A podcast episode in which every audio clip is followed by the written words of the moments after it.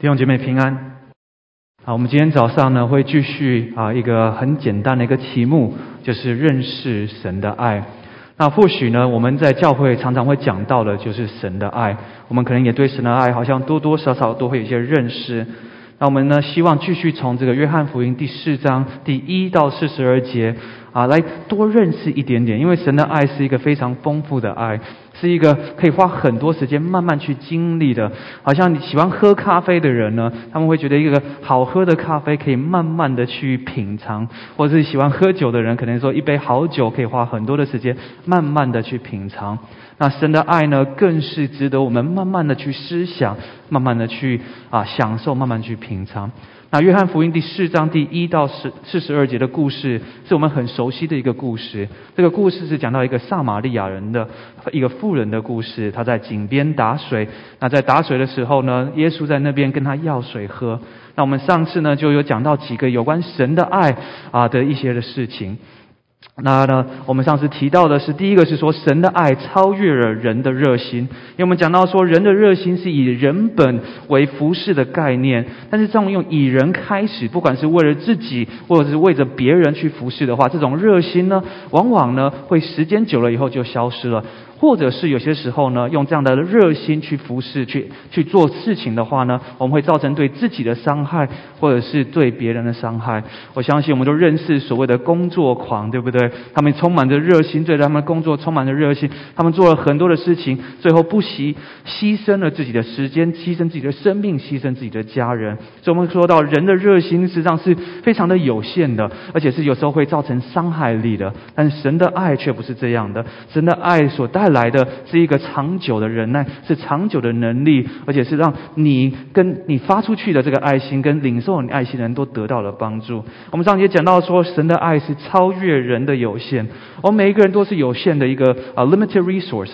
我们有限的时间，有限的啊 physical，我们的 emotion，我们的 spiritual，所有都是非常的有限的。但是神的爱呢，却可以让我们有能力超越我们的有限。让我们在疲乏的时候，仍然能够去爱；让我们在没有的时候，仍然能够给得出去。那我们也讲到说，神的爱是超越这世界的文化。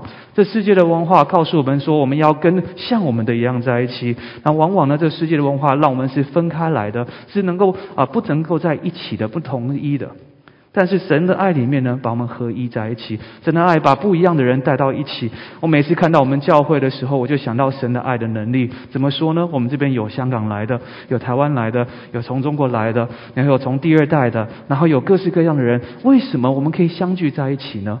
那天我在跟我太太讲，我说好像在教会以外很少有机会跟我们很不同的人能够相聚在一起，能够认识彼此，能够彼此的相爱。所以神的爱是超越这个世界的文化，世界的文化要我们把它分开来，但是神的爱要把我们凝聚在一起。我们讲到说神的爱超越了宗教的传统。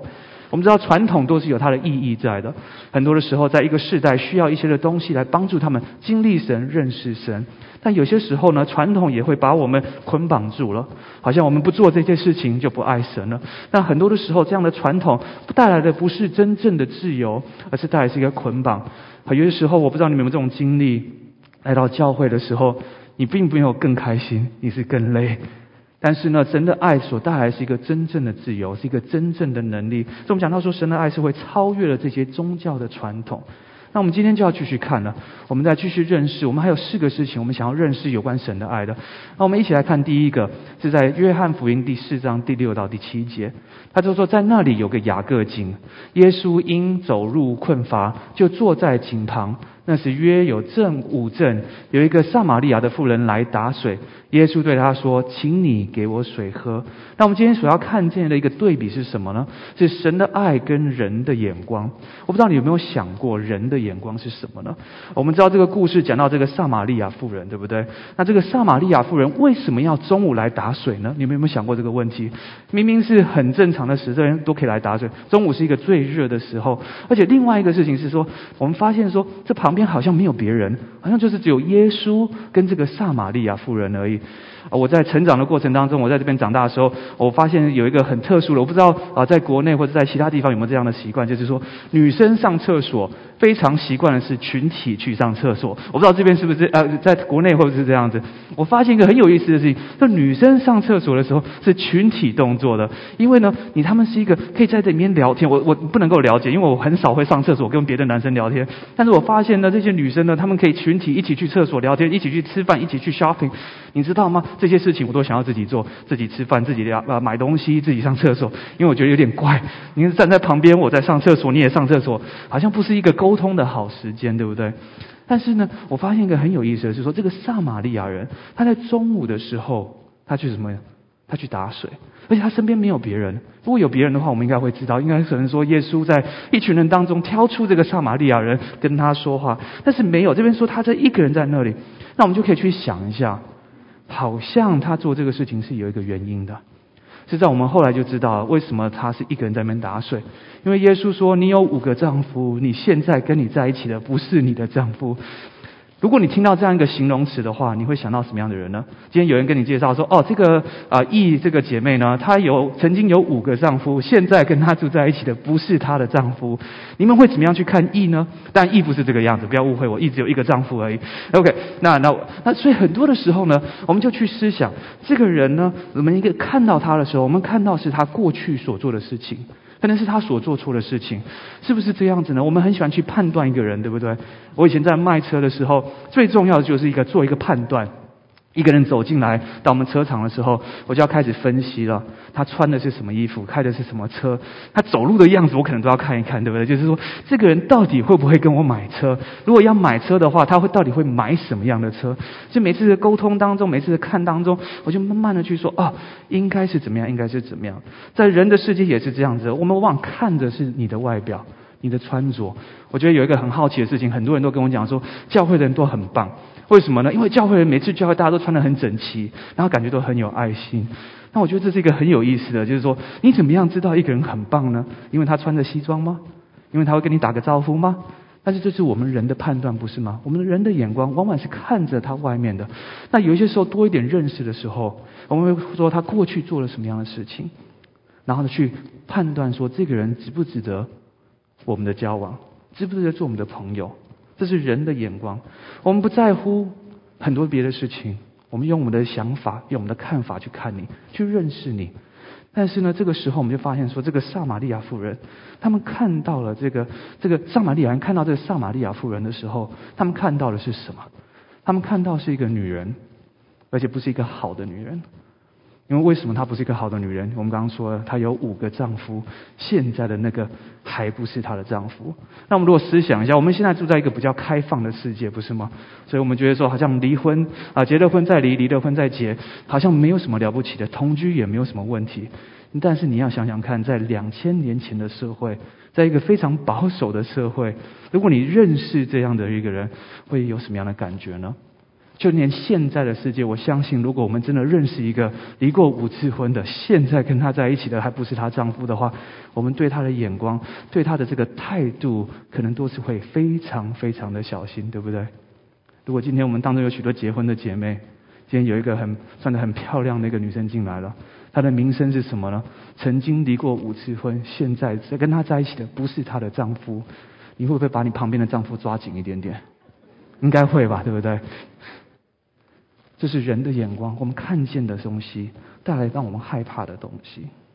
但是耶稣怎么样看这个人呢？我们都知道，说耶稣看到这个人的时候，往往不是看到我们所看到的。我发现说，耶稣看到他的时候，他看到的是，好像我们刚刚讲的，他是一个人在这边打水。他看到的是他没有别的朋友在他身边。他看到是说，他需要一个很重要的一个人在他生命里面。他需要神在他的生命里面。耶稣看见了，很多时候呢，我们看到一个人的时候，我们看到他外表所发生的事情，我们会开始害怕。就好像如果今天我是耶稣的话，我去看到说，哎，明明是中午。他为什么在边打水？而且他没有朋友，可能他有一些问题。有没有这种的经历？你看到一个人都没有跟他在一起，他没有什么朋友，你说这个人可能不能够接近，可能他的脾气不好或者什么的，所以你就远离他一点。但耶稣不是这样，他看见了，他往前面去了，他看见这个人，他思想的不是说为什么他这么奇怪，他思想的说这个人到底是一个什么样的人呢？啊，最近我跟几个牧长有机会开始读有关这个同性恋的东西。但很多时候我们发现说，我们在教会讲到同性恋的时候，我们讲到的是个罪，讲到是一个罪的行为。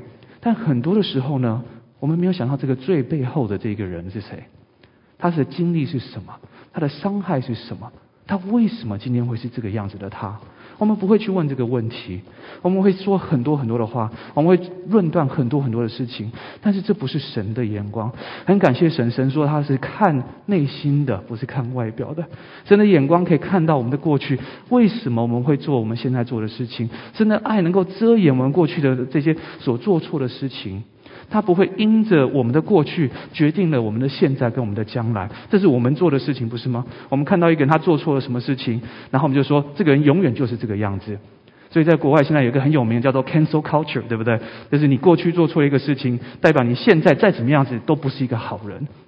但在神眼光不是这样子的，他看见一个人，他看到一个真正的人，他看到这个撒玛利亚的人富人的时候，他看到是一个有需要的一个女人。事实上，今天你我也可以看见。我们怎么知道她是一个有需要的女人呢？在那个时候，一个女人不是可以随便选择要不要离婚的。通常要被离婚的话，都是男方提出来的，不像今天，好像我们很平等。我不喜欢你，你不喜欢我们就离婚吧。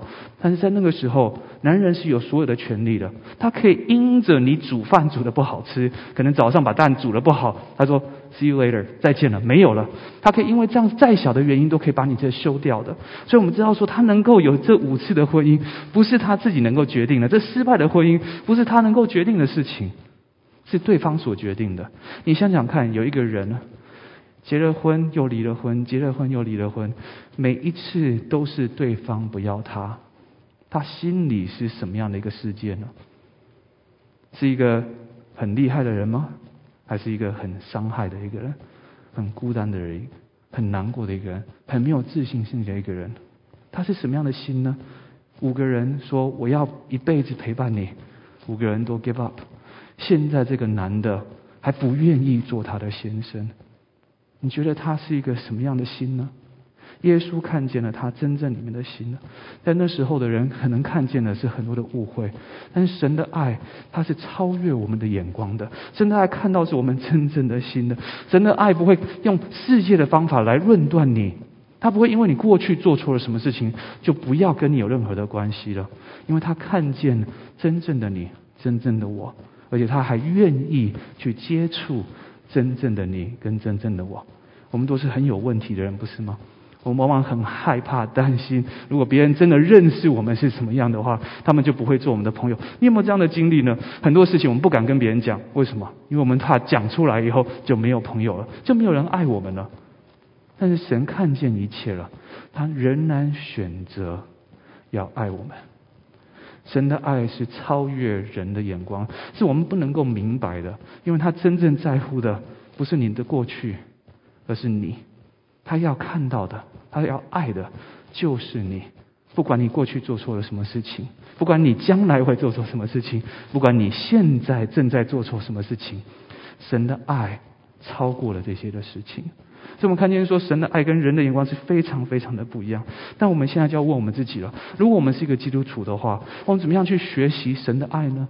或许在我们生命当中，也有一些人，是我们看到了以后，我们就论断他们了。我们就觉得说，他们不值得我们的爱，不值得我们的时间。他们做错了很多的事情，他们是一个不好的人。我们是否愿意去反省，去想一想，如果今天耶稣在这里的话，他会怎么样的去面对这个人呢？他会怎么样的去看这个人呢？我们很熟悉的一段经文在马太福音第九章，他说：“耶稣走遍各城各乡，在会堂里教训人，宣讲天国的福音，有医治各样的病症。”然后他说什么？他看见许多人，就怜悯他们。我真是求神帮助我们，当我们在看人的时候，不再用人的眼光去看。不再是用我们的想法去看，而是用耶稣基督的眼光去看，用一个怜悯的眼光去看，用一个爱的眼光去看他们，看到他们是在神面前值得被爱的人，他们在神的面前是值得被拯救的、值得被投资的人。我们是否愿意这样子去开始用一个新的方法来看呢？因为呢，人的眼光所带来的，往往也会看错，不是吗？我们很多时候看错人，就好像我以前卖车的时候，有些时候说哇，这个人穿的好漂亮，他一定会跟我买很好很好的车子。结果他们通常是最难卖车的人，因为他有钱是有原因的，你懂我的意思吗？那有一些很简单的人，穿的非常朴实的人，他到我们当中的时候，你可能不会花第二个眼睛去看他们，但是他们每一次跟你接触的时候，你就感到他们真正的是一种非常非常好的人。然后呢，甚至有些时候有我我有这种感觉，就是我卖他车子，我很不好意思，因为我觉得他赚太多钱了。你懂我的意思吗？有些时候你会接触到一个人以后，就说哇，这个人真的是很不好意思，你知道吗？我不应该赚你的钱，我应该他的好有多的需要，他有什么什么。但是这就是很有意思，我们人往往会看错，不是吗？我们是否愿意到神的面前，用神的眼光，用神的爱来看我们周遭的人，好好的认识他们，好好的将神的爱跟他们分享。那我们接下来再看。第四章的第十六到第十八节，这边蛮有意思。他说：“耶稣说，你去叫你丈夫也到这里来。”那妇人说什么？我没有丈夫。OK，这这 conversation 真的很 weird。OK，耶稣说：“你去叫你的丈夫。”他说：“我没有丈夫。”然后耶稣就很奇怪的、很很白目的回答他说什么？他说：“啊，你说的对，你没有丈夫是不错的。你已经有五个丈夫了，现在你有的并不是你的丈夫。你这话是真的。”所以我们在想这个一下的时候，就是说。很多时候呢，为什么这个人呢会没有？就是有五个丈夫，但是现在的丈夫不是她的丈夫。啊，我我在想，就是说，我们常常在讲到人的爱啊。然后呢，啊，有一首歌我很喜欢，我也常常分享，就是这个以前啊曾经听过的这种流行歌曲，这不是诗歌。他说爱很简单，然后这个是一个啊一个歌手叫陶喆唱的。然后他就说爱很简单，但是如果你真的经历过的话，你会知道说这个人世间的爱一点都不简单，对不对？我们怎么知道人世间的爱不简单？在古希腊的文化当中，他们有七个通用词来形容爱。那有一个叫 eros，就是一种啊这种 sexual passionate love，OK，这种这种性欲的这种情欲的一种爱，OK。然后有一个 philia，就是说你知道我们城市那个 Philadelphia 对不对？那个 Philadelphia 是一种友情的一种爱。然后一个 ludus 就是讲到一个啊一种好玩的这种 playful flirtatious love，然后还有这个所谓的 pragma，就是说老夫老妻当中的那种爱，就是一个人跟一个人关系有个 companionship，可以活很久，然后就彼此的接纳这样活下去的爱。然后还有一个叫做 philitoia，就是讲到自己爱自己的。然后还有一个是 storge，就是讲到说家人之间的关系的爱。那当然还有个最有名的，我们基督教常讲就是 agape。所以你知道爱一点都不简单。人的爱一点都不简单，我们会看着是什么样的人，对不对？然后就用什么样的方法去爱这一个人。我们往往会去挑选，很多的时候，人对你的爱，或是我对人的爱，或是你对别人的爱，往往是基于在什么？它能够带来什么样的好处？OK？它能够带来你有什么样的好处？What value 会它带来给你？Value added。所以我们再去看，我们去看到很多时候，如果我们的爱啊。对一个人呢，OK，如果我爱他，但是他没有给我一定的回报的话，你会不会继续爱他？可能一两次会了，但是久了以后就不一定会这样继续下去了。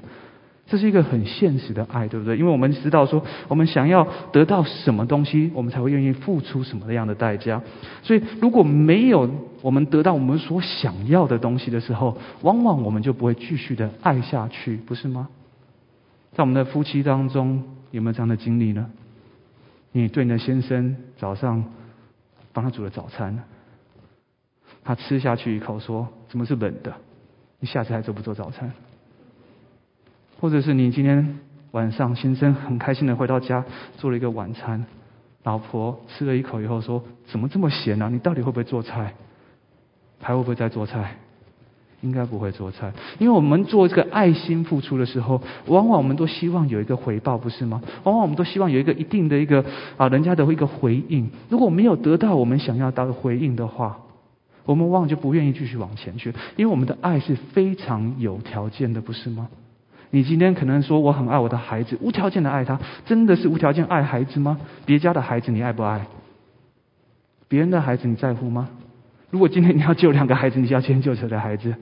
很多的时候，当我们去思想，人的爱是非常非常的有限的，而且往往都是说，因为我们能够得到什么，有什么样的关系，所以我们才会去做这样的事情。我在想象，她有五个丈夫，有五个曾经说我爱你的人，世上还有个第六个，对不对？但是这个第六个，我们看出来一定有问题了。有些时候我们看到有些人交往就一定会出问题的，就是这样的情况。但是他有五个人曾经对他说：“我爱你。”但是这样的爱。事实上不是天长地久。我们往往说有一句话说：“不在乎天长地久，只在乎曾经拥有。”这个是傻瓜说的，对不对？为什么呢？如果今天你在一个交往的过程当中，跟你的太太、跟你的先生在一起，你说我不在乎天长地久，只在乎曾经拥有，你现在去爱别人也没有关系的话，你的问题是出了，你的关系是出了问题的。因为我们是在乎的，我们希望爱是一个长久的，我们希望爱是能够永远能够安慰我们、帮助我们，让我们能够在内心得到滋润的一种事情。一种关系，但这个人呢的爱呢，他所经历到的爱是一个很现实的。我在想，这些人呢，他们为什么不爱他呢？他难道不可爱吗？但很多的时候，我们真的不能够了解，人可以因为很多的原因不爱你，不是吗？如果你经历过这样的事情，从好朋友变到不好的朋友。从夫妻到离婚，从男女朋友到分手，我们发现，在人世间的爱都是很有条件的，而且都是很经不起考验的，不是吗？但神的爱呢？神的爱是什么样的？神的爱不是在要得到什么东西。你去看一下，如果我们去看这个故事的话，神的爱是要给他什么东西？没有一个人爱这个撒玛利亚妇人。说真的，难听点是没有人爱她。中午去打水，自己去打水，没有朋友，没有丈夫。现在跟她住在一起的人，也不要做她的丈夫。一个没有被爱的人，神说我要爱你，而且神并没有要求什么。神是一个无条件的去爱他。我们都很熟悉这个故事，不是吗？唯有我们还在做罪人的时候，神将他独生子赐给了我们，为我们死。神的爱就在此向我们显明了，不是吗？神是一个无条件的爱，不是你做了多好，或是你能够给神什么样回应。神的爱是一个很直接的回应，就是爱你。这种爱在这世界上是找不到的，因为这世上的爱都是有条件的。我为什么要送花给我太太？绝对不是出于善意的。什么意思呢？因为她是我太太，我不这样做她会生气，最后我就遭殃，对不对？你懂我的意思吗？我们往往都是有条件性的，不是为了他得到什么，就是为了不要得到什么，怕受到惩罚。但是神的爱，他是完完全全的，就是爱你，真的很简单，没有要求，没有条件，没有任何的真正的去期待你要为他做什么。弟兄姐妹，这是神的爱。那这时候我们是否能够省察我们自己呢？如果我们今天是基督徒的话。我们对别人的爱是有条件的吗？还是无条件的呢？这让我很担心呢。我们基督徒的爱是有条件的爱。我太太常说我有这个病态，什么病态呢？我很喜欢跟一些人打交道，尤其是不信主的人，因为我很想他们信耶稣。然后我太太说，他们如果不信耶稣的话，你好像就不太理他们了。为什么这样子呢？因为我有一个想法，我就觉得说，哦，我应该要爱的话，要有个回应，对不对？那如果他我爱一个人，他能够信耶稣，那就是一个很好的一个报酬，对不对？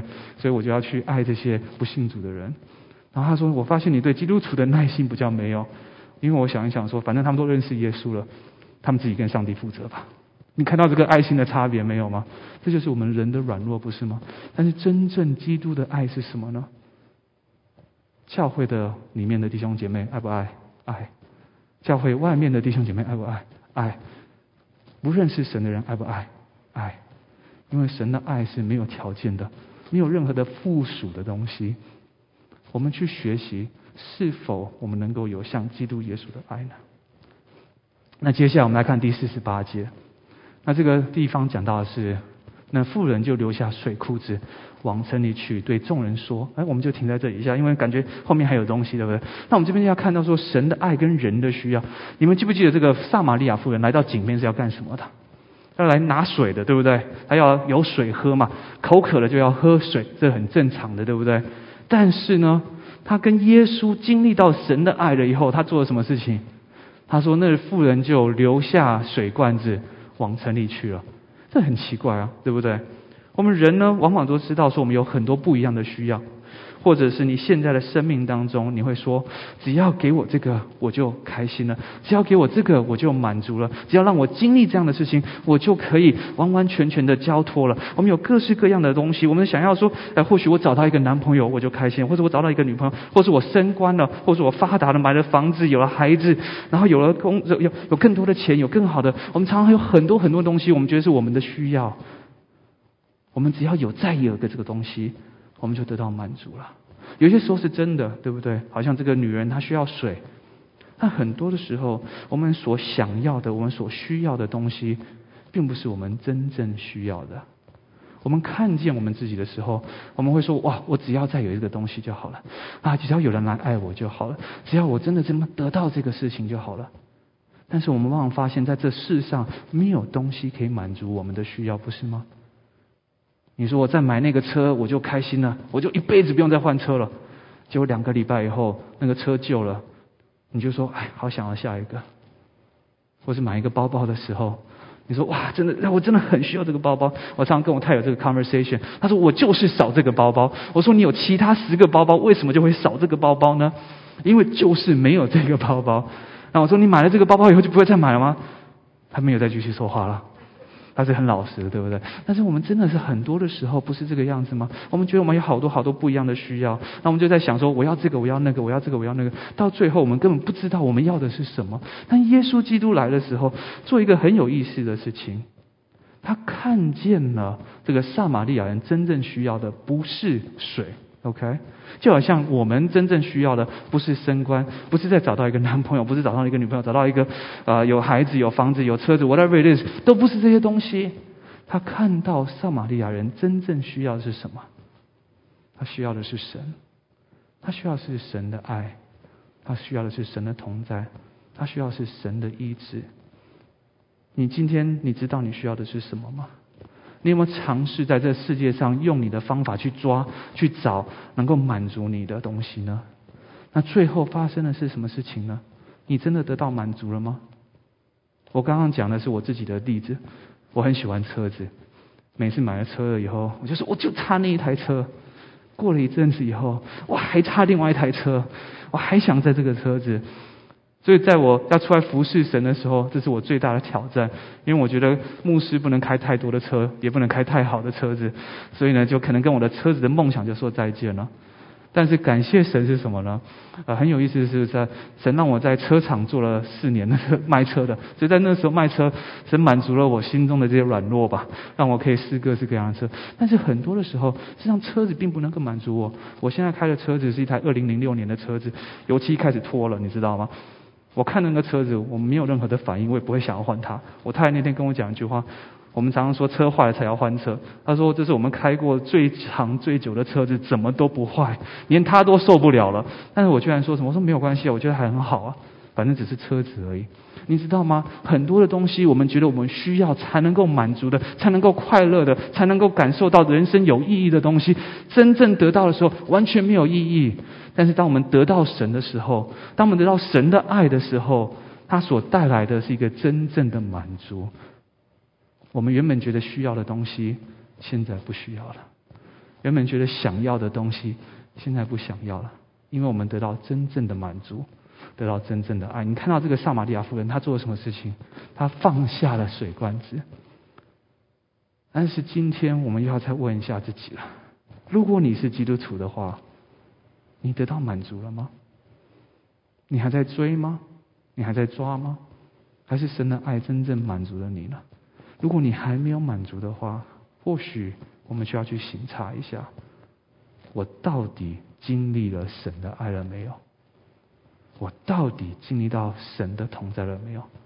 我到底经历到神的真实没有？还是只是一个头脑上面的相信？还是我心中真正的满足了？如果我们今天真的有神的爱在我们的生命里面，我们什么都不缺，不是吗？只要有神的爱，我们什么都不缺。所以，我们去看一下人的需要，往往是很有限的，而且是不能满足的。所以，耶稣说什么？他说：“人若赚得了全世界，赔上了自己的生命，又有什么意义呢？”所以，求神帮助我们去思想一下，我们是否真的经历到神能满足人心的那个爱。那接下来我们来看第二十八到二十九节。他说：“那妇人就接着上面讲，就是他那个那妇人就留下水罐子，往城里去，对众人说：你们来看，有一个人将我素来所行的事，一切都给我说出来了。莫非这就是基督吗？我们来看这个东西是很有意思。你知道，在这个故事开始的时候，这个撒玛利亚妇人她在哪里？她在打水。”有没有人跟他在一起？没有。他什么时候去打水？中午的时候。因为怎么样呢？没有人喜欢他。请问一件事情啊，如果今天有个人说我不喜欢你，你还要跟他做朋友吗？应该不会了吧？应该没有人这么有这种自我残害的这种意念，对不对？你不喜欢我，我就不喜欢你啊，对不对？有什么了不起的？你伤害我，我就伤害你，对不对？今天有人打你一巴掌，你会怎么样？打他回去啊？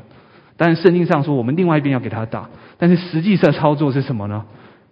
今天有人开车插到你前面去，你第一个反应是什么？哇，感谢上帝，插了我的车子。还是你说我很想要压喇叭，很想要学 sign language，让他知道一些事情。弟兄姐妹，我们再想一下，在我们的人生当中，好像有很多的人会造来。我们很多的伤害，不是吗？那我们会怎么样去面对这些人呢？这个世界告诉我们说：以牙还牙，以眼还眼。人家怎么样对你，你就怎么样对别人。我在过去的服饰当中，我发现一个很有意思的，在教会里面有杀伤力的人，通常都是受过伤的人。所以英文有一句话叫做 “hurt people hurt people”。你们懂我的意思吗？你受了伤害的人，就会去伤害别人。Hurt people, hurt people。所以我们就看到了这个撒玛利亚妇人，对不对？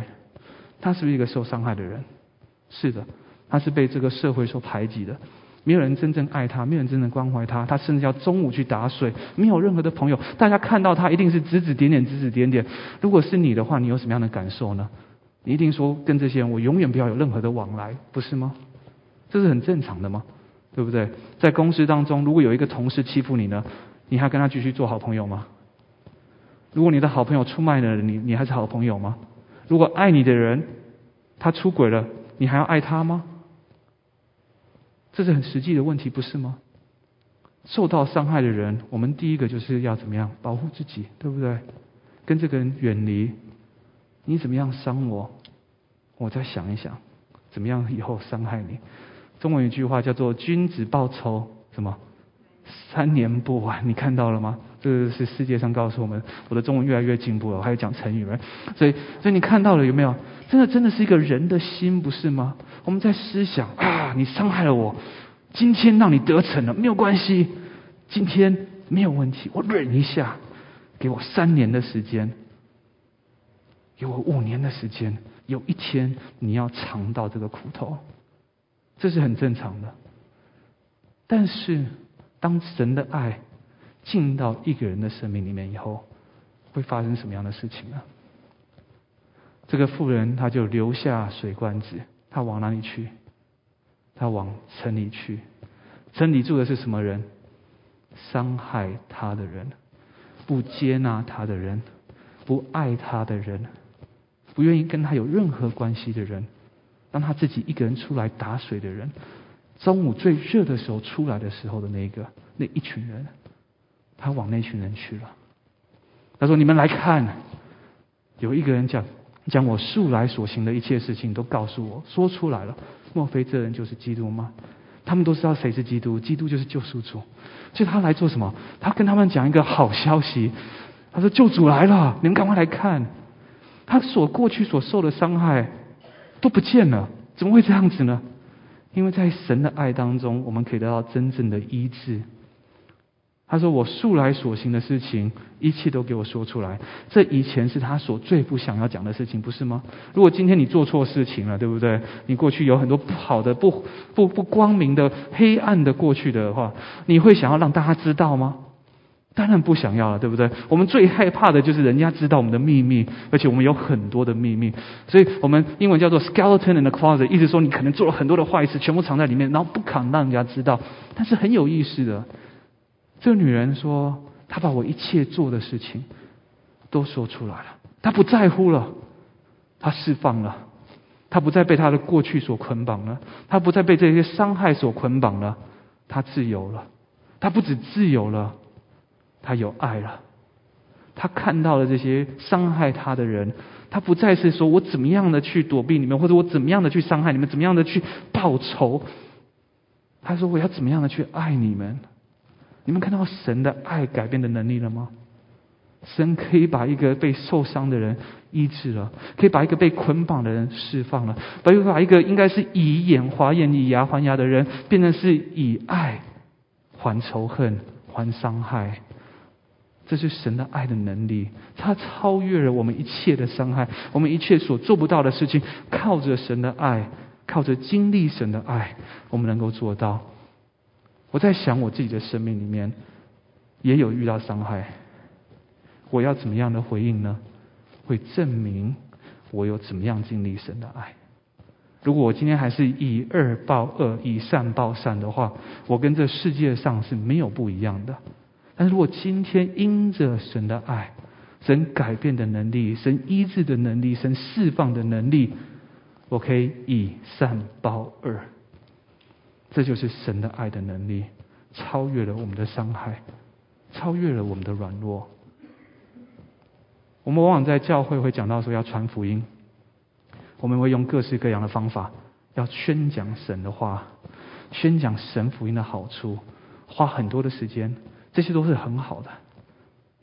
但是我们去思想一下，神的爱是不是超越我们能够做的呢？真正让人信主的，不是我说的话，不是我做的事，是什么？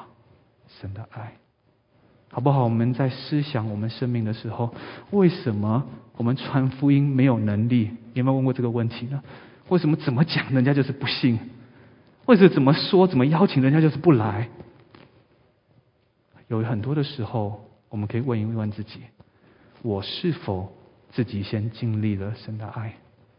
神的爱是否已经真的改变我的生命了，医治我的伤痕了，给我能力去面对了，超越了人的想法，超越了人的热心，超越了文化，超越了传统，超越了眼光，超越人的爱，超越人的需要，各式各样的事情都超越了。因为神的爱能做到这样的事情。很多的不认识神的人、慕道的朋友都在看我们，他要看你们说这个神有多好。但是怎么在你的生命上面，我看不见呢？我看不到神的能力，我看不到饶恕，我看不到爱。我们没有，因为我们没有被爱。圣经告诉我们说，我们爱，因为神先爱我们。如果我们没有被神的爱摸着的话，如果神的爱没有进到我们的生命中，那永恒的改变的时候，我们就没有能力去爱别人。所以今天，如果你觉得我的生活没有能力，我的传福音，我的任何的事情，好像就是没有想象中的，先回到神面前，说我是否真的经历到神的爱？因为神的爱是超越一切的爱，是超越所有事情的爱。经历到神的爱，我们的生命就不再一样。我们一起来祷告。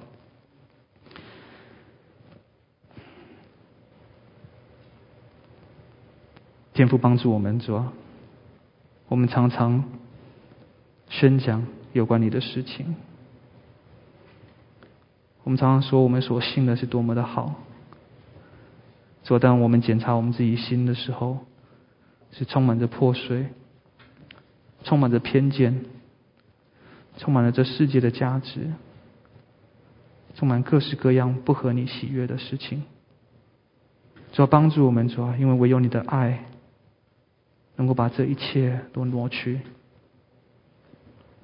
让我们可以得到真正的自由、真正的医治、真正的能力，所帮助我们认识你的爱，帮助我们不只认识你的爱，主啊，帮助我们经历你的爱，那完全的满足的爱，那无条件的爱，那医治的爱，那个超越的爱，帮助我们每一个弟兄姐妹都能够经历你。真实的爱，让我们这样经历了以后，我们才能够去爱我们周遭外的人。我们谢谢你，求你听我们的祷告，愿我们每一个弟兄姐妹，在这新的一周都感受到你的爱。这样的祷告奉耶稣的名求，阿门。